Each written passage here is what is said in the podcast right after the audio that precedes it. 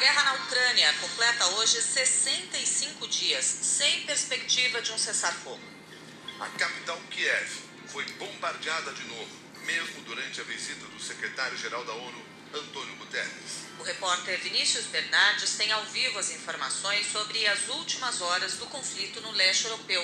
Bom dia, Vinícius. Bom dia, Cássia. Bom dia, Milton. Bom dia aos ouvintes. Cássia, há poucos minutos, o presidente da Ucrânia, Vladimir Zelensky, disse que uma operação de resgate está sendo planejada para hoje para retirar civis do complexo, do complexo de Azovstal, em Mariupol. Ontem, bombas russas caíram em um hospital de campanha na região, matando e ferindo dezenas de pessoas. Nas últimas horas também foram registrados ataques contra um posto da vila russa de Krupet, próximo à fronteira com a Ucrânia. Ao longo da madrugada, os confrontos seguiram intensos, com destaque para as cidades de Kharkiv, Donetsk e Mariupol. Mesmo com a mudança de foco das últimas semanas, as tropas russas têm atacado outras áreas, incluindo a capital Kiev.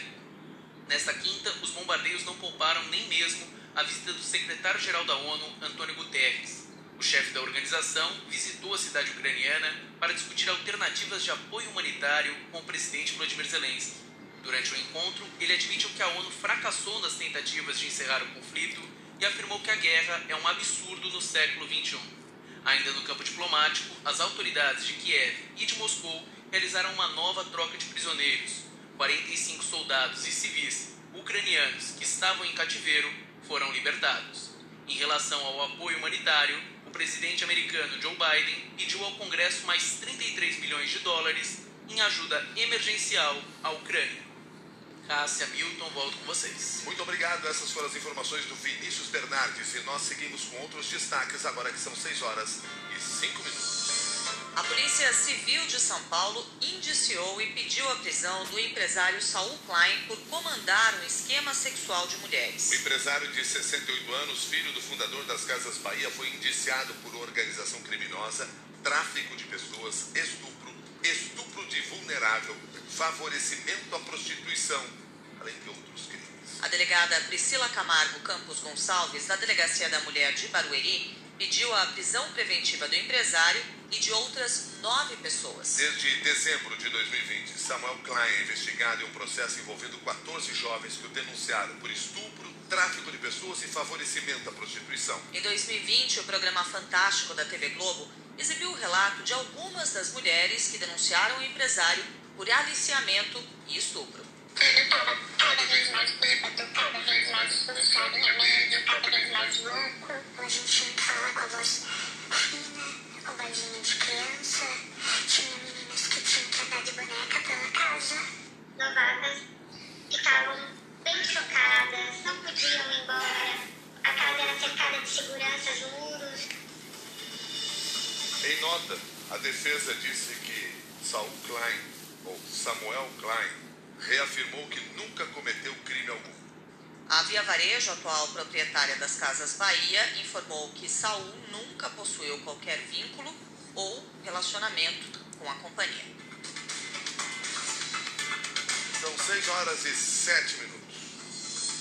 O PTB insiste que vai manter o deputado Daniel Silveira na Comissão de Constituição e Justiça da Câmara, apesar da resistência de aliados do presidente da Casa, Arthur Lira. Condenado a quase nove anos de prisão pelo Supremo Tribunal Federal e perdoado pelo presidente Jair Bolsonaro, Silveira foi indicado pelo partido dele para cinco comissões permanentes da Câmara, incluindo a CCJ, a mais importante da casa. Ontem, aliados de Arthur Lira procuraram o STF para dizer que Daniel Silveira iria sair do colegiado. A interpretação é de que a indicação foi uma afronta direta ao Supremo. Mas o líder do partido já avisou que não há a intenção de retirar o parlamentar bolsonarista do colegiado.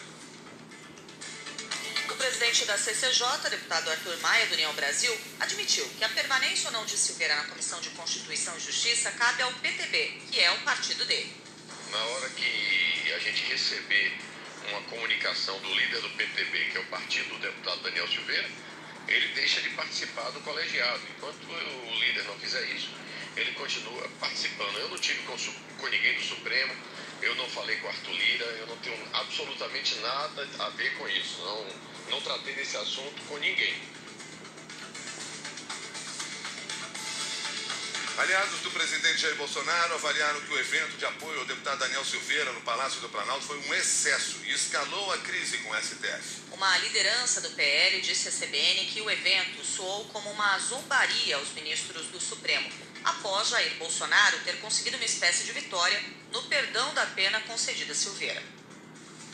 Mas durante uma cerimônia no Pará, Bolsonaro diz que se sente orgulhoso e feliz por ter perdoado o aliado Daniel Silveira. Viram durante a semana um ato do presidente da República com uma pessoa que estava sendo injustiçada. Isso que eu fiz não é apenas para aquele deputado, é para todos vocês. A nossa liberdade não pode continuar sendo ameaçada.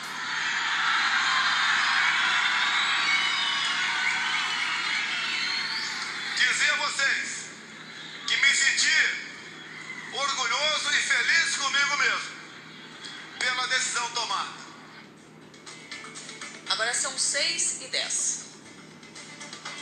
A presidente nacional do PT, Gleisi Hoffmann, afirmou que a conclusão da ONU sobre o processo da Lava Jato contra Lula indica que as eleições de 2018 foram viciadas porque o ex-presidente acabou afastado da disputa. O Comitê de Direitos Humanos das Nações Unidas concluiu que o ex-presidente não teve a garantia de um julgamento imparcial pelo ex-juiz Sérgio Moro e que os direitos políticos do petista foram violados na Operação Lava Jato. O órgão da ONU concluiu que a conduta e outros atos públicos do então juiz Moro violaram o direito de Lula ser julgado por um tribunal imparcial e que as ações e declarações públicas do ex-juiz e dos procuradores violaram o direito de Lula à presunção de inocência. O comitê também considerou que tais violações processuais tornaram arbitrária a proibição de Lula de concorrer à presidência em 2018 e, portanto, em violação de seus direitos políticos. O comunicado foi divulgado seis anos depois de a queixa ter sido apresentada pelos advogados de Lula, que ficou preso durante 580 dias em Curitiba.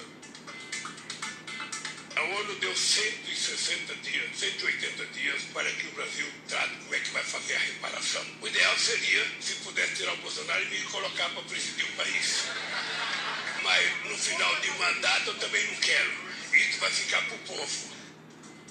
Em entrevista à CBN Campinas, o ex-juiz Sérgio Moro disse que a manifestação da ONU não representa uma derrota pessoal nem política e minimizou a decisão.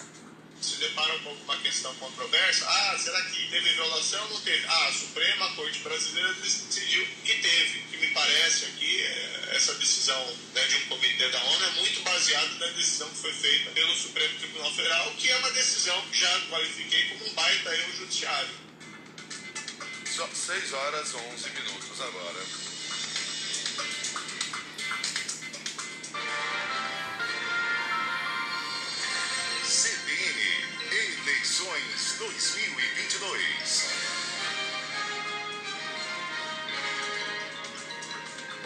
O ex-presidente Lula fez mais um gesto na tentativa de atrair a ex-senadora Marina Silva para a campanha presidencial. Ex-ministra do Meio Ambiente do governo Lula, Marina, tem mágoas do PT em razão do pleito de 2014, quando se candidatou à presidência e foi fortemente atacada pela campanha de Dilma Rousseff. Antes disso, Marina já havia deixado o PT em 2009, após militar pelo partido por quase 30 anos. Ontem, o partido Rede Sustentabilidade anunciou o apoio formal a Lula, mas a ex-ministra, que é fundadora da legenda, não compareceu. Eu, na verdade, esperava que a Marina estivesse aqui, porque a minha relação com a Marina é muito antiga. Eu, às vezes, não sei por que ela demonstra momentos de raiva, momentos de não. É importante lembrar que eu indiquei a Marina para ser ministra em Nova York. Eu perdi muitas amizades com muitos intelectuais que achavam que eu ser chamados para ser ministro do meio ambiente quando eu indiquei a Marina. Lula também se reuniu em Brasília com políticos do MDB e participou de um congresso do PSB, junto com o pré-candidato a vice, Geraldo Alckmin. A disputa presidencial também tomou a marcha dos vereadores em Brasília, que contou com a presença do presidente Jair Bolsonaro, candidato à reeleição. No discurso, o presidente ouviu aplausos e também gritos em defesa do ex-presidente Lula. Na saída, Bolsonaro teve um pequeno incidente. Ao escorregar, cair sentado. O pré-candidato à presidência pelo PSDB, João Dória, não descartou a possibilidade de se apresentar como vice em uma chapa encabeçada por Simone Tebet, do MDB. Durante sabatina realizada pelo jornal Folha de São Paulo, Dória também disse que está disposto a dialogar, até com o PT. Eu tenho posições muito distintas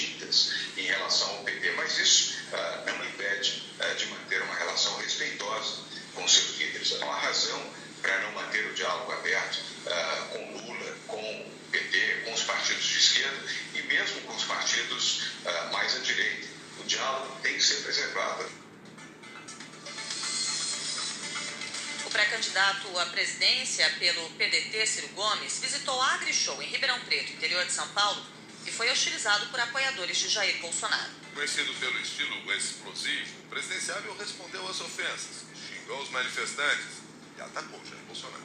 Racista ladrão! Ladrão da rachadinha! Ladrão da rachadinha nazista! Bolsonaro é ladrão mesmo. Ladrão da rachadinha. Eu nunca roubei nada, nem com a mãe. Um país que é governado por um bandido, ladrão, tem que ter esse tipo de quadrilha para apoiar. Agora aqui andando na agressão, você tá vendo quem está escutando quem. 6 horas, 15 minutos. O ex-presidente do Tribunal Superior Eleitoral, ministro do Supremo, Luiz Roberto Barroso, participa hoje do painel Credibilidade e Segurança do Sistema Eleitoral, organizado pelo TRE do Rio de Janeiro. Nos últimos dias, o ministro voltou a ser alvo de ataques do presidente Jair Bolsonaro por causa de declarações sobre o sistema de votação. Durante uma videoconferência em uma universidade alemã, Barroso afirmou que as Forças Armadas estão sendo orientadas para atacar e desacreditar o sistema eleitoral. Na quarta-feira, durante evento no Palácio do Planalto, o presidente Bolsonaro voltou a atacar o ministro e as urnas eletrônicas e defendeu uma contagem paralela de votos comandada pelas Forças Armadas. Depois das falas de Bolsonaro, os presidentes da Câmara e do Senado publicaram declarações de apoio ao sistema eleitoral brasileiro e de confiança nas urnas eletrônicas.